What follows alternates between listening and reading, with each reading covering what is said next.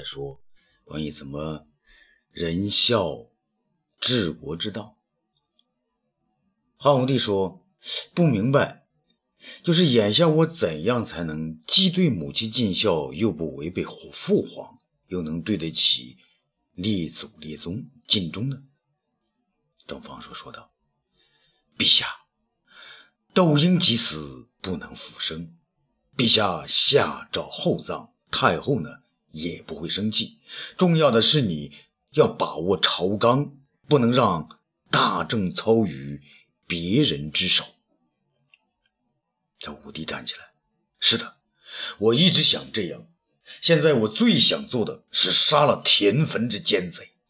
别说他和我母亲不是一父所生，就是我的亲舅舅，他弄钱误国、草菅人命，罪大恶极，也应诛杀。你不能明着杀他，您怕皇太后伤心，不是？是的。如果不是这样，朕早就灭了他。陛下，还有韩嫣、董衍这样的弄臣，您早就该疏远他们了。岂止是疏远？那董衍，我早就想杀了他，只是这一阵子朕太无聊，没有心思。东方朔也站起来，陛下，您有这份心思，臣就高兴。臣以为。您一定能成为高祖那样的一代圣君明主。武帝挺起胸膛，朕曾立誓，一定要成为一代明主。东方爱卿，朕眼前剩下的只有田汾这一个拦路虎。爱卿，只要你能帮朕，即把田汾除掉，而又不让朕失去对母亲的孝道。陛下，臣要帮您，臣宁能帮您，臣一定帮陛下做到。那朕就一定要成为一代圣君。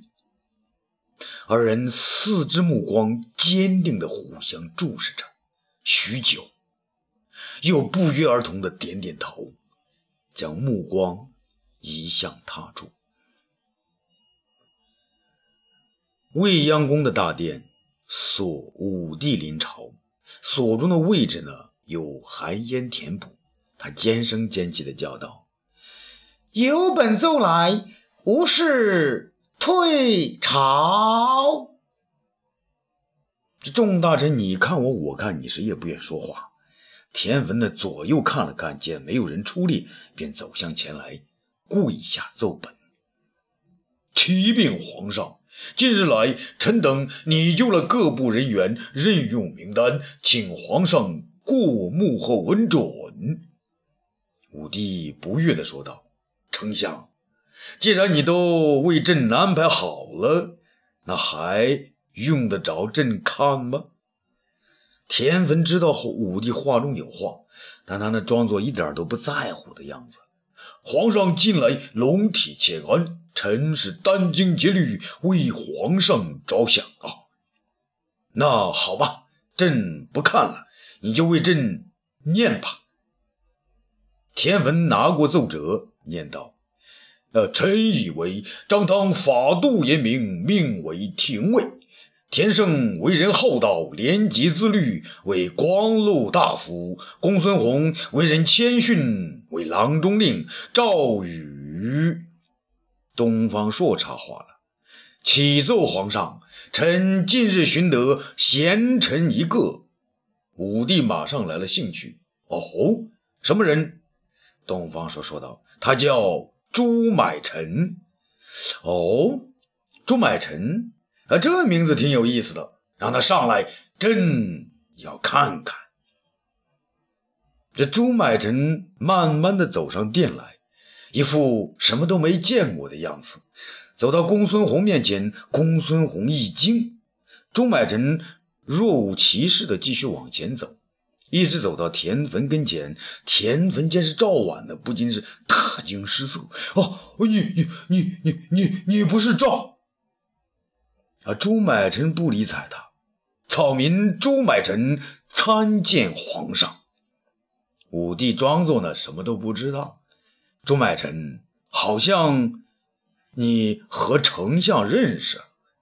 朱买臣说：“启奏皇上，草民从未见过丞相，也不知哪位是丞相。”田汾吃惊地问：“哦，你你你是赵赵？”武帝问道：“丞相，那你认识朱买臣？”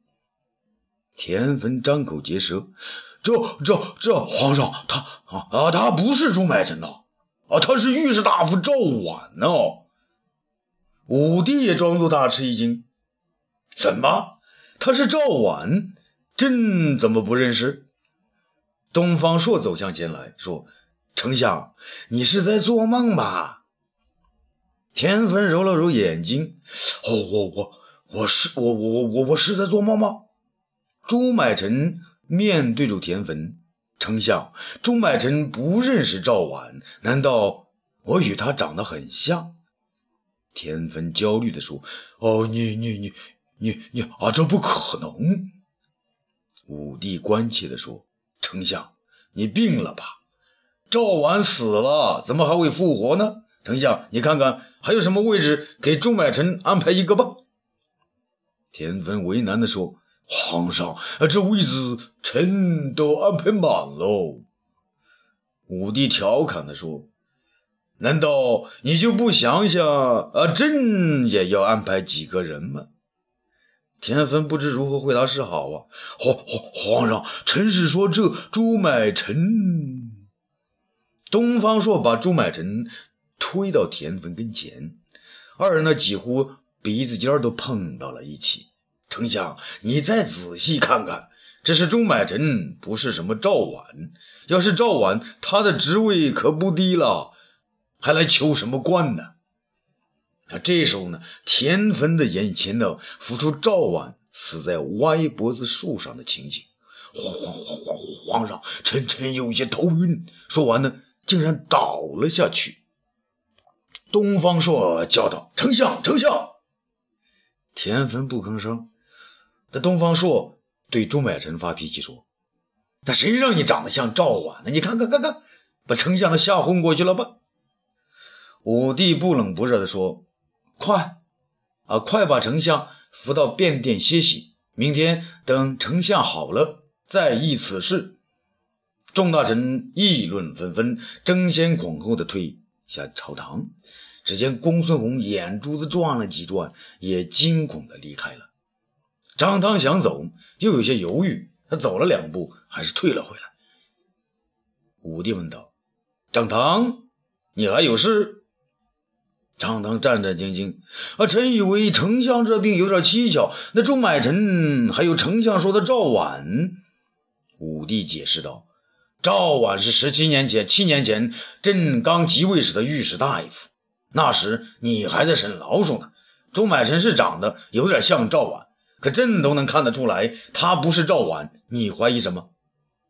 张汤连忙鞠躬：“皇上都认为不是，臣当然以为不是。”武帝安抚地说：“张汤，丞相今天奏明的人选中，朕就先定了你作为廷尉，你可不能让朕失望啊！”张汤急忙答道。臣谢皇上大恩，臣从来就是皇上选中的，皇上的知遇之恩，臣当肝脑涂地，尽力效忠。好，朕要的就是效忠。田汾被东方朔、韩嫣呢连扶加托，啊，弄到了宣室。武帝将韩嫣换到后室，东方朔与朱买臣、杨得意三人呢在一起悄悄的商议着呢。东方朔说：“朱买臣。”你不是早就说要找田汾报仇吗？是的，原来我和王臧是想到九泉之下找孝文皇帝告状的，没想到我还能活到今天。可惜王臧不在。东方朔说：“杨得意，你扮作王臧如何？”杨得意高兴地说：“小菜一碟，要是再有人扮演冠夫和窦婴，那就好了，准能把他吓得死去活来的。”东方朔点点头。你别忘了，韩嫣可是最会做戏的。皇上现在正教他怎么做呢。听到这话，杨得意更是来了劲儿啊！太好了，太好了，快给我换衣服。东方朔拿出王臧的鬼面具给杨得意戴上，杨得意穿上官服呢，像鬼一样的手舞足蹈。这后世那样，武帝给韩嫣戴上一个灌夫的面具。东方说自己呢，戴上窦婴的面具，又穿上一件大大的衣服，飘飘然的走过来，七分像窦婴，三分像鬼魂呢。武帝呢，领着韩嫣装扮的灌夫走进来，五个人相视暗笑。这五个人呐，是要演一出鬼的好戏看呢。而这时候呢，东方朔呢，端过一瓢冷水，喝一口，向田芬的面上喷了过去。田芬一下子被惊醒了。东方朔和韩嫣、杨得意转过身去，背对着他。田芬看了看武帝，又看了看朱买臣，害怕的直发抖。抖了半天呢，他向武帝呢跪下求饶：“皇皇上啊，他不是朱买臣，那他是赵桓呐。”武帝这回坦然地说：“啊，是赵桓又怎样？难道你怕他？皇皇皇皇上啊，赵桓死了，他不是人，他是鬼哟。鬼又有什么可怕的？你为什么发抖啊？”田文抖得更加厉害，皇皇皇皇上，臣当初并不想害他，臣只是为了解脱自己，才向太皇太后告密的。武帝怒道：“果然是你告的密，怎么你现在害怕了？”皇皇皇皇皇上啊，他是鬼，他是鬼找我索命来了。武帝大声说：“自作自受，赵完，你真的是来索他性命的？”朱买臣阴森森地说。哦，皇上，既然他已经招了，就由皇上处置吧。陛下，你看，王臧的冤魂也来了呢。杨得意转过身来，面对着田汾，啊，田汾更是吓得魂不附体啊！哦，王臧大人，我我我我我我对不起你哦。王臧鬼魂说道：“吼，你到霸陵的歪脖子树下给我跪下认罪！”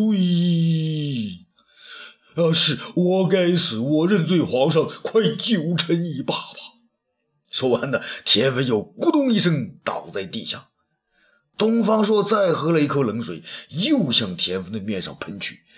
田芬再度醒来，只见赵婉和王增的鬼魂已经在武帝的背后。田芬不能自已呀！皇皇皇皇皇上，鬼鬼鬼在你背后哦！武帝显出很吃惊的样子。我怎么没看见？丞相，你多疑了吧？田汾不敢再往武帝的身后看，他转过身来，只见灌夫的鬼魂向他走来。那鬼魂呢，挥动双手要掐他的脖子。田汾大叫道：“皇皇皇皇皇上，官夫的鬼魂来也来喽！官夫，哦，是你先找我麻烦，骂我的喜宴，我才杀你的呀！”那鬼魂却不说话，张牙舞爪的向他扑将过来。皇皇皇皇皇上救救我！官夫确实是作恶多端的，我杀他也是为民除害哟。田文叫他变了腔调，掉头就走。哪知他刚转过身呢，东方朔扮演的窦婴的鬼魂迎面而来。田文，难道你杀了我全家也是为民除害吗？田文完全傻了。窦窦窦窦窦窦窦窦婴。老侯爷，爷爷饶命啊！武帝厉声问道：“田汾，难道窦婴也是你害的？”田汾眼睛瞪得像核桃一样：“皇皇皇皇皇上，是是是臣做的。他活着，永远要挡我的道啊！”武帝又问：“内府中的铁诏副本，是你和所中一道偷出销毁的吗？”田汾左右看看，不敢回答。东方朔再捂住窦婴的面具，是扑将过来。田汾连忙躲开，一直躲到武帝面前。他张开双臂，一下子抱住武帝的脚。皇皇皇皇上，是臣干的。不过锁中他不肯，是吴吴吴培龙他帮我找出来的。皇上杀死窦婴，可也是太后的旨意啊！窦婴鬼魂大叫道。啊！你杀了我全家一百二十多口人呐！明天我要带着他们到你府上索命。田芬连忙跪下，连连叩头：“阿斗侯爷，爷爷饶命哦！”武帝忽地站了起来，大声斥道：“你们四个鬼魂都不要嚷嚷了！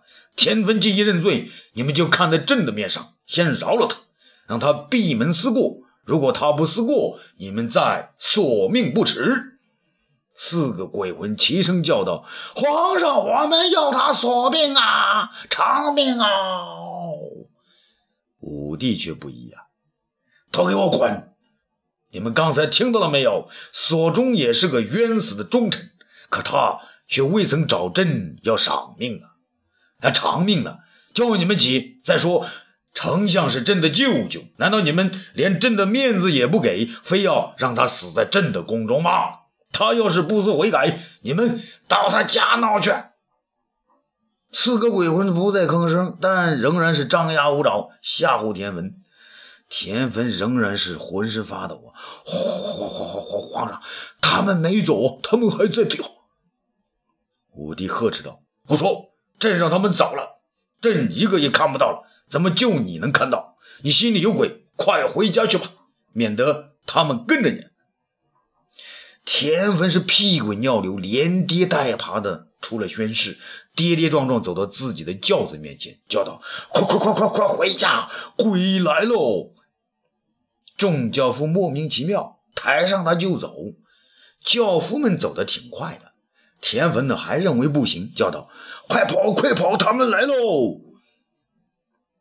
轿夫们只好跑起来，跑得一阵风起，是尘土飞扬，轿的顶子都跑歪了，轿夫的帽子帽子跑掉了，一伙人呢狼狈不堪，大街上的行人呢都看他大笑起来。当然啦，笑得更开心的。当然还是宣室之内的武帝和手持面具的东方朔几个人。这丞相府宅呀，戒备森严。田汾自从前天回家，就一直躺在床上，面无人色，一点东西也不吃，嘴里边呢不停的叫：“啊，赵大人，呃，王大人，饶命啊！窦婴大人，老侯爷，饶命啊！”傍晚时分，皇太后领着两名太医急急的过来探望田汾。田汾的妻子呢，跪地迎接。皇太后关切的问：“丞相怎样了？”刚当丞相夫人不久的燕王之女呢，不知是为自己的命运，还是为了田汾，她哭泣着说：“都三天了，她整天都像做噩梦一样，说胡话。”皇太后安慰说：“别怕。”我带太医来了，让他们看看。皇太后领着两名太医走进内室，田汾见到太后，眼睛一亮，叫道：“姐姐，太后，快来救我！”皇太后走到床前，见田汾已经有些脱形，不禁泪水落了下来。田汾一眼看到太后身后的两名太医，便又大叫道。啊！他们来了！他们来了！在你背后，窦婴和灌夫他们几个鬼又来了。皇太后平静地说：“弟弟，他们是姐姐带来的太医，给你看病的。”田汾坐了起来，大声叫道：“看病？我没病！他们是来索命的！快快让他们走开呀！”两名太医无可奈何，太后呢也只好摇摇头，叹了口气，带他们。走到亭内，一名太医说道：“太后，臣等看来，丞相是心病所致，只能慢慢将息，再做调养。”皇太后无奈地擦了擦眼泪：“啊，那就让他慢慢养吧。”他转过头来，又问田汾的妻子：“田胜呢？快让他来见我。”田汾的妻子答道：“他这个弟弟呀，倒是每天都来这里看望。可他……”皇太后惊奇地问：“他怎么样？”田汾的妻子低着头说：“丞相给他官他不当；给他钱，他也不要。整天劝丞相要与人为善，不与人争。”皇太后叹了口气：“不争，还怎么出人头地？可叹我娘家就没有一个争气的。”啊！就在这个时候呢，屋外面的屋屋里面呢，突然传来鸡叫：“丞相，丞相！”皇太后、太医呢，急忙走进屋子，发现田汾已经没气了。皇太后哭出声来：“丞相，田汾，弟弟，天哪，这不是要我的命吗？”欲知后事如何，咱们下次接着说。